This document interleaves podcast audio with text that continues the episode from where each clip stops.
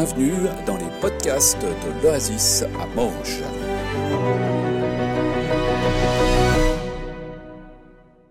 Merci beaucoup. Alors merci pour votre invitation. C'est un plaisir ce matin d'être euh, avec vous. Je dois quand même vous avouer que ma première réaction, euh, quand on m'a demandé si j'étais d'accord de venir parler à l'Oasis, je me suis demandé si en tant que syndic de la ville de Morges, c'était mon rôle. Donc je me suis dit, facile, je réponds à Mathieu non, comme ça c'est réglé. Et puis après, je me suis quand même dit, c'est une thématique qui me tient quand même beaucoup à cœur. Donc euh, j'ai décidé d'accepter, c'est pour ça que je suis là ce matin devant vous.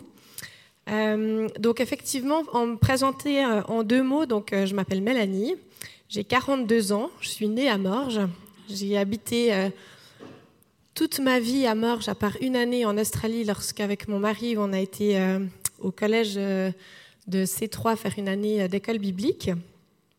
Et puis, je suis donc infirmière de formation. Nous avons trois enfants. Et puis, je me suis engagée dans la politique locale quand on est revenu d'Australie, puisqu'on s'est dit qu'on allait habiter à Morges et que j'avais envie de m'engager de manière concrète, sans trop savoir où ça allait mener. Euh, mon papa était municipal et puis quand on est rentré en, s'implantant à Morges, il m'a dit ah ce serait bien que tu te mettes du conseil communal. Il m'a dit que j'avais aucune chance d'être élu, alors je me suis dit que ça, je prenais pas trop de risques. Et il n'avait pas tout à fait raison puisque euh, euh d'ailleurs j'ai été élue conseillère communale, j'étais enceinte de notre cadet. J'ai donc allaité pendant ma première assermentation puisque Jérôme avait un mois. Bon. Euh, ce matin, donc, effectivement, je vais vous parler de vie de foi et d'engagement politique. Et c'est un cheminement qui, euh, euh, pour moi, a commencé en 2005 dans le cadre de Jeunesse en Mission.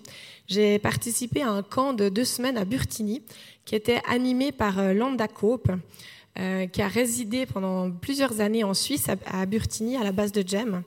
Et puis, euh, elle animait un camp qui s'appelait le No Fest, qui parlait justement euh, des, sphères de la société. Et elle a commencé son camp en, Puis après, elle a écrit deux livres que, que j'ai lus. Et en fait, elle commence par euh, le constat suivant c'est que la ville de Dallas aux États-Unis est la ville qui a proportionnellement le plus de chrétiens résidant dans cette ville. Mais par ailleurs, dans cette même ville, selon des statistiques qui ont été menées euh, par des experts qui ont étudié le taux de criminalité, la sécurité, le système de santé, l'éducation, l'économie, le système social, la précarité, la qualité de vie, enfin tous ces indicateurs qu'on fait pour savoir comment vont les gens, comment va l'état de la société, eh bien, les spécialistes qui décrivaient euh, l'état de santé, si je puis dire, de la ville de Dallas euh, a constaté que c'était l'un des plus catastrophiques des États-Unis. Et pourtant, euh, cette ville, euh, il y a plus de 20% de, chrétiens de, la population qui est chrétienne. Et on dit normalement qu'à partir d'un taux de plus de 10%, euh, l'Église peut avoir significativement une influence sur la société. Et puis à Dallas, eh bien, c'était pas du tout le cas. Et c'était intéressant pour Londacope parce que vous savez que Jeunesse en Mission a vraiment euh, ce désir d'évangéliser, d'aller amener euh, la bonne nouvelle de l'Évangile. Et puis, euh, Landa Cope, elle a commencé à réfléchir, puis à se dire, mais alors, et après? Parce que finalement, c'est pas en ayant 20% de la population qui est chrétienne que vraiment la société, elle change. Alors, elle a commencé à méditer, à prier, à réfléchir et à lire la Bible. Et puis de cela, elle a sorti une forme de modèle. Alors, je vais avoir le temps de vous développer euh, les deux livres qu'elle a écrits, qui sont par ailleurs en anglais, mais si ça vous intéresse, je vous donne volontiers euh, les références. Mais elle a commencé à étudier en fait euh, sur les cinq premiers livres de la Bible, puisque c'est là que Dieu établit la première société, si on veut, il fixe les règles dans plusieurs domaines de la société. Alors Lambda Cope, elle a sorti ses crayons de couleur, et puis elle a commencé à catégoriser les domaines dont parle le Pentateuque. Et puis, euh, à partir de là, euh, elle sortait ses crayons de couleur par catégorie pour commencer à identifier en fait quels étaient les principes que, Dieu, euh, enfin, quels sont les principes que Dieu établit dans ces, dans ces huit catégories. alors je sais qu'il existe d'autres modèles, certains parlent de montagne, il y a d'autres manières de voir la société, mais j'aimerais quand même rapidement vous présenter ceux de, de Euh, alors, je vous ai préparé un petit PowerPoint parce que mon mari m'a dit qu'autrement, euh, vous alliez euh, vous endormir. Alors, c'est bien pour toutes les personnes qui sont visuelles dans la salle, comme ça vous pourrez vous repérer.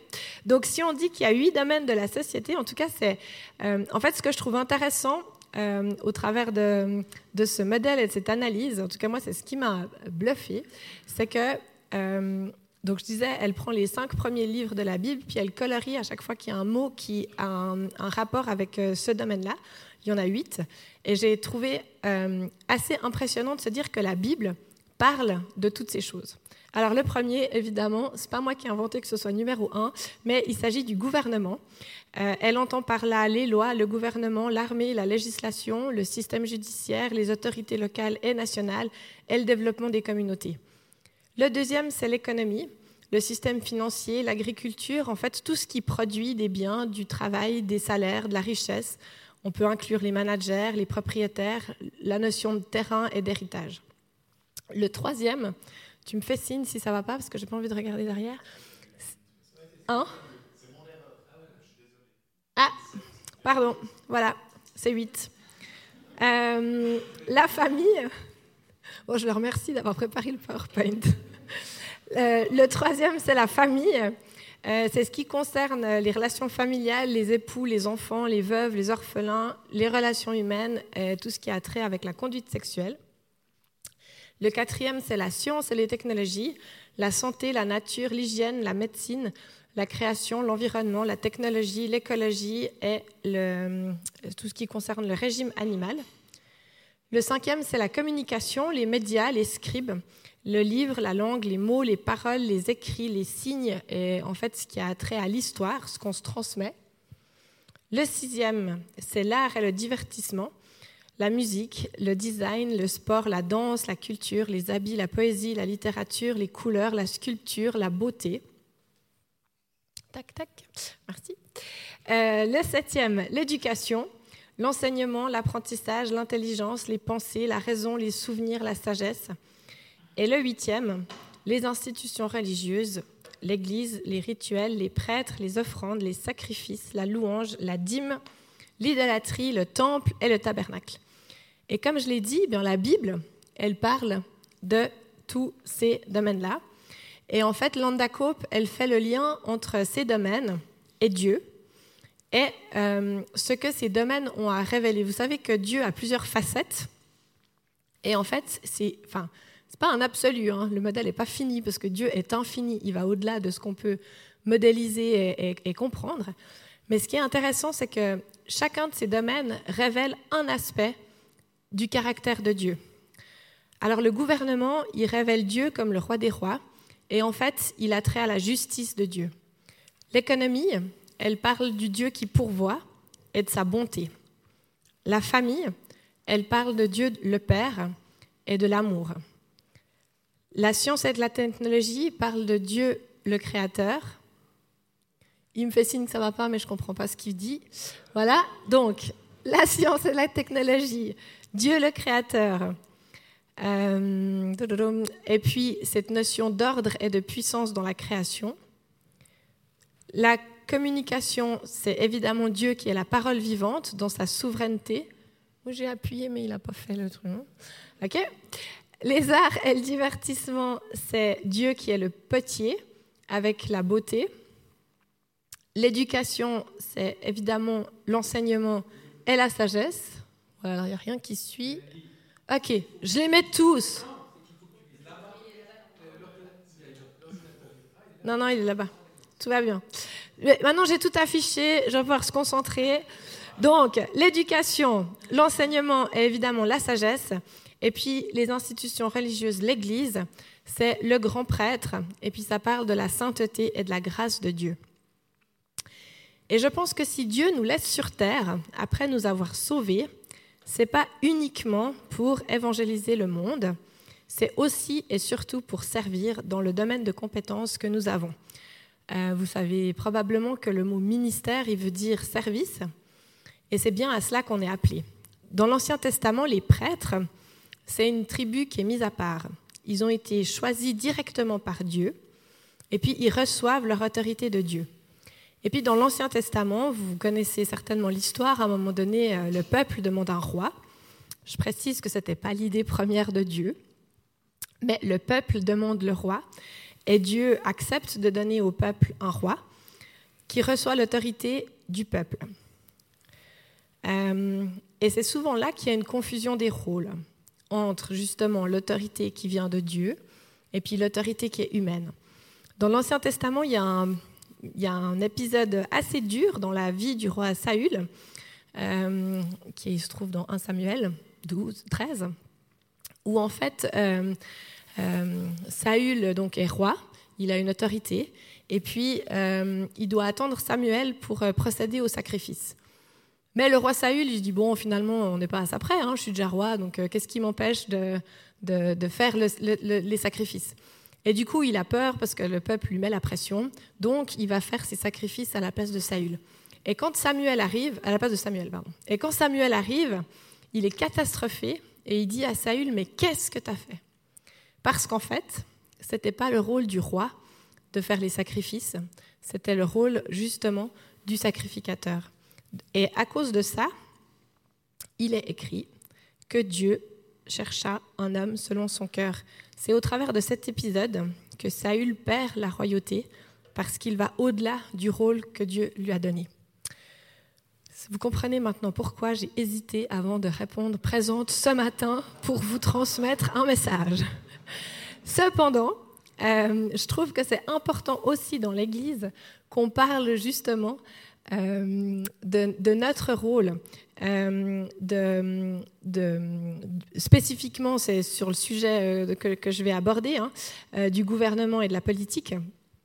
Mais c'était important pour moi de préciser qu'il il est différent de celui de l'Église parce qu'on vient révéler une autre facette et autre chose de, qui est Dieu. Donc je l'ai dit, notre notre mission, en fait, dans les sphères que j'ai décrites là, elle, s'inscrit sur Terre. On sait tous que euh, Dieu a d'autres projets après cette Terre, euh, qu'il y, aura une nouvelle Jérusalem. Et je ne sais pas si dans la nouvelle Jérusalem, il y aura toujours besoin de ces huit domaines d'influence. Euh, mais en tout cas, ces, ces, principes que Dieu donne à son peuple dans l'Ancien Testament, c'est pour la paix, c'est pour la paix, c'est pour qu'on puisse vivre ensemble de manière harmonieuse. Et, euh, et ça, c'est vraiment la mission absolue et générale du gouvernement. C'est la justice au sein du peuple. C'est d'établir des lois pour que entre nous, ça puisse se passer le mieux possible. Et c'est Moïse qui, institue en fait le, premier gouvernement quand il met en place la loi. Euh, vous savez que quand Jétro arrive, que Moïse est sous l'eau, que ça va pas, euh, Moïse y réfléchit et puis alors il, choisit des hommes euh, par tribu pour les représenter et puis pour pouvoir procéder, arbitrer quand il y a des conflits au sein du peuple. Et c'est en fait là que vient le premier gouvernement. Dans l'Ancien Testament, c'est assez clair que ce gouvernement, il est basé sur un principe de, liberté de choix et de conséquence. Dans Deutéronome, il y a pas mal de textes qui nous parlent de choisir entre la vie, la mort, euh, ce qui est bien, ce qui est mal. Mais la Bible, elle est claire aussi depuis le début, puis là aussi, c'est des fois une confusion qu'on fait, euh, que c'est jamais la loi qui va nous sauver. Si un bon gouvernement pouvait nous éviter ou nous rendre justes, euh, alors Jésus n'aurait pas eu besoin de venir. Mais on sait toutes et tous que hum, ce n'est pas la loi qui sauve, mais c'est Jésus, parce que notre nature humaine, hum, elle est par nature, enfin, on, est pécheur, ça c'est les conséquences de la chute, et, c'est cette mauvaise, enfin, c'est ce qui est mauvais en nous là qui a besoin d'être racheté et qui sera jamais racheté par la loi. Et c'est pour ça que le rôle du gouvernement ou le rôle des politiciens, euh, c'est pas de rendre le peuple saint, c'est vraiment de, représenter la justice de Dieu. Pour faire la distinction entre ça, euh, c'est la différence entre ce qui est légal de ce qui est moral. Ce qui est légal, c'est ce qui est permis. Mais pas tout ce qui est permis est bon pour nous. Paul le dit, tout est permis. Mais tout n'est pas utile parce que tout n'est pas bon. Et en fait, la loi, le, gouvernement, il est là pour fixer des règles pour qu'il y ait euh, la paix au sein du peuple. Mais notre mission, enfin ma mission en tant que syndic, euh, c'est pas de sauver ou d'amener l'évangile dans la ville de Morges, c'est de, développer des projets, de, fixer des lois. Alors au niveau communal, on n'est peut-être pas à ce niveau-là, mais disons de, faire en sorte qu'il y ait de la paix entre les gens et qu'on puisse vivre en paix. Euh, et c'est pareil pour les autres domaines de la société. Euh, s'il n'y avait pas toutes ces sphères d'influence, enfin si, euh, si ce modèle n'existait pas, ça veut dire que ou alors peut-être si ce modèle est faux, on devrait tous, tous être pasteurs parce qu'en fait ce serait la seule chose qu'on devrait faire sur cette terre. Personnellement, je suis convaincue que euh, Dieu nous appelle à nous engager au service des autres, quel que soit le domaine dans lequel on a des compétences. Dans mon parcours, j'ai eu l'occasion de, travailler ou de contribuer dans plusieurs de ces domaines. Euh, je vous ai dit, j'étais infirmière, donc j'étais plutôt dans le domaine de la santé. Et puis j'étais maman, donc j'ai plutôt dans le domaine euh, de la famille. Et puis j'ai été responsable des enfants à C3 pendant 10 ans, donc j'étais plutôt dans l'église. Euh, puis aujourd'hui, je suis syndic, donc j'ai un rôle qui est plutôt dans le gouvernement. je vous l'ai dit, je suis arrivée là, c'était pas vraiment un plan. Euh, c'était plutôt une, réponse à une opportunité. Euh, je suis entrée au conseil communal parce qu'effectivement, euh, familialement, il y a eu une opportunité, puis que les Morgiennes, les Morgiens m'ont fait confiance. Et puis, ma motivation, c'était de m'engager pour amener ma pierre à l'édifice, puis mettre à disposition mes compétences. Et puis, après, quand j'ai été élue à la municipalité, j'ai aussi complété ma formation par un diplôme en administration publique à l'université de Lausanne, euh, parce qu'effectivement, quand on, euh, quand on fait les choses de manière un peu plus professionnelle, ben, évidemment qu'il y a des compétences métiers qui sont importantes d'avoir, et puis qu'il ne suffit pas euh, d'avoir un cœur au service, mais que c'est aussi important de développer des compétences.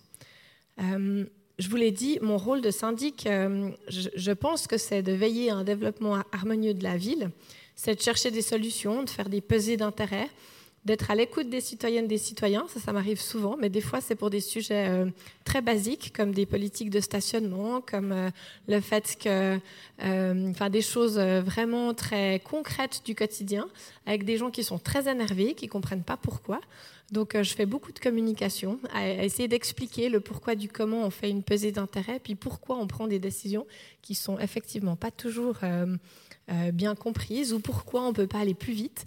Euh, pourquoi on n'arrive pas à rénover la patinoire en trois mois. C'est pas faute d'avoir essayé par la prière, mais ça n'a toujours pas fonctionné.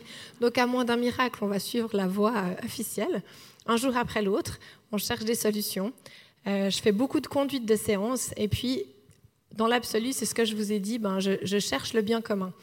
je ne parle pas beaucoup de ma foi du lundi au samedi quand je travaille, parce que, si j'en ai l'occasion, oui, mais je suis pas là pour prêcher. Ce n'est pas mon rôle de syndic de, prêcher. Est-ce que je prie pour ma mission? Oui. Euh, je prie pour être inspiré, je prie pour avoir de la sagesse dans mes décisions. Euh, je me ressource aussi euh, dans, la prière et, en lisant la Bible. C'est important pour moi de connaître la parole de Dieu, de savoir qu'est-ce que, qu'est-ce que dit la Bible sur le gouvernement, qu'est-ce que dit la Bible sur c'est, quoi d'être juste, c'est, quoi la volonté de Dieu. Euh, mais je ne le ressors pas tel quel euh, à mes collègues. Je ne prêche pas le lundi après-midi, je vous rassure. Euh, je, mets mes compétences au service de la collectivité et c'est comme ça que je vois mon engagement politique. Pour conclure, j'ai choisi un verset qui m'a pas mal interpellé dans Jérémie 29, les versets 4 à 7. Et vous allez pouvoir le lire à l'écran. Voici ce que dit l'Éternel, le Maître de l'univers, le Dieu d'Israël, à tous les exilés que j'ai emmenés de Jérusalem à Babylone. Construisez des maisons et habitez-les. Plantez des jardins et mangez-en les fruits. Mariez-vous et ayez des fils et des filles. Donnez des femmes en mariage à vos fils et des maris à vos filles, pour qu'elles puissent mettre au monde des fils et des fils. Augmentez en nombre là où vous êtes et ne diminuez pas recherchez le bien-être de la ville où je vous ai exilé et intercédé auprès de l'Éternel, en sa faveur, parce que votre propre bien-être est lié au sien. Alors je vais quand même donner un petit mot de contexte sur ce verset euh, que Jérémie donne au peuple d'Israël. Vous savez qu'Israël a été exilé à Babylone et il y avait pas mal de faux prophètes à ce moment-là qui disaient au peuple Vous inquiétez pas, ça va pas durer longtemps, euh, Dieu va nous sauver, on va très vite retourner en Israël, à Jérusalem. Un peu comme il y a des chrétiens qui rencontrent Jésus Jésus revient demain, on va pas trop s'inquiéter sur ce monde, de toute façon il est déchu, et puis il n'y a rien à en attendre. Et puis, au milieu de ces faux prophètes, Jérémie vient, et lui, il dit au peuple, ce qui est plutôt une mauvaise nouvelle hein, pour le peuple, eh ben euh, non, en fait, vous allez rester là pendant un temps, et il les encourage euh, à s'engager. Il leur dit de construire, d'habiter, donc de planter, donc évidemment on ne plante pas un arbre ou même des légumes dans son jardin si on sait qu'on ne va pas rester plus d'une année, parce qu'autrement il n'y aura pas de récolte. Hein. Donc comme il leur parle de manger, on n'est pas sur un temps qui est court. Il leur dit vraiment d'augmenter en nombre, donc d'être influent, de, grandir et de chercher le bien-être de la ville où ils sont. Et, euh, et, pour ceux peut-être qui, euh, ce matin, se demandent dans quel domaine de compétences euh, ils pourraient ou ils aimeraient s'engager, il y en a pour tout le monde, parce que Jérémie dit, ben, intercéder pour la ville, et ça, je pense qu'on peut toutes et tous le faire. Donc, quels que soient vos, domaines ou vos centres d'intérêt ce matin, j'aimerais vous encourager à vous investir là où vous êtes, à méditer la parole de Dieu pour chercher ces, ces principes, euh, je vous ai montré le, modèle de Landa Cope, mais euh, elle, elle le dit à la fin de son séminaire, euh, à vos crayons de couleur. Enfin, il n'y a, pas d'autre manière de, comprendre la parole de Dieu ou, de comprendre quelle est sa volonté que de la lire soi-même et de faire l'exercice soi-même. On ne peut pas tellement prendre de raccourcis. il faut avoir ses propres révélations, sa propre compréhension des, des bonnes choses que Dieu a en réserve pour nous. Et puis après, effectivement, ben, c'est de, s'investir dans, la société là où on est, de, prier pour les gens qu'on connaît, pour euh, nos collègues de travail, pour euh, le domaine dans lequel euh, Dieu vous a appelé. Moi, je l'ai dit, hein, quand j'étais une période de ma vie à la maison avec mes enfants, bah, je pense que mon domaine d'influence, c'était, c'était mes enfants. Et j'ai mis un peu de temps à comprendre que, en fait, une de mes missions, c'était vraiment simplement de prier pour eux quand je les envoyais à l'école, quand ils revenaient de l'école, euh, et que ça, ça fait une différence euh, quand on s'engage, quand on est au service des autres. et je pense que Dieu nous appelle à faire une différence pour le bien de nos villes, de nos villages, de là où il nous a placés. Voilà le message que j'avais pour vous ce matin. et je repasse volontiers la parole.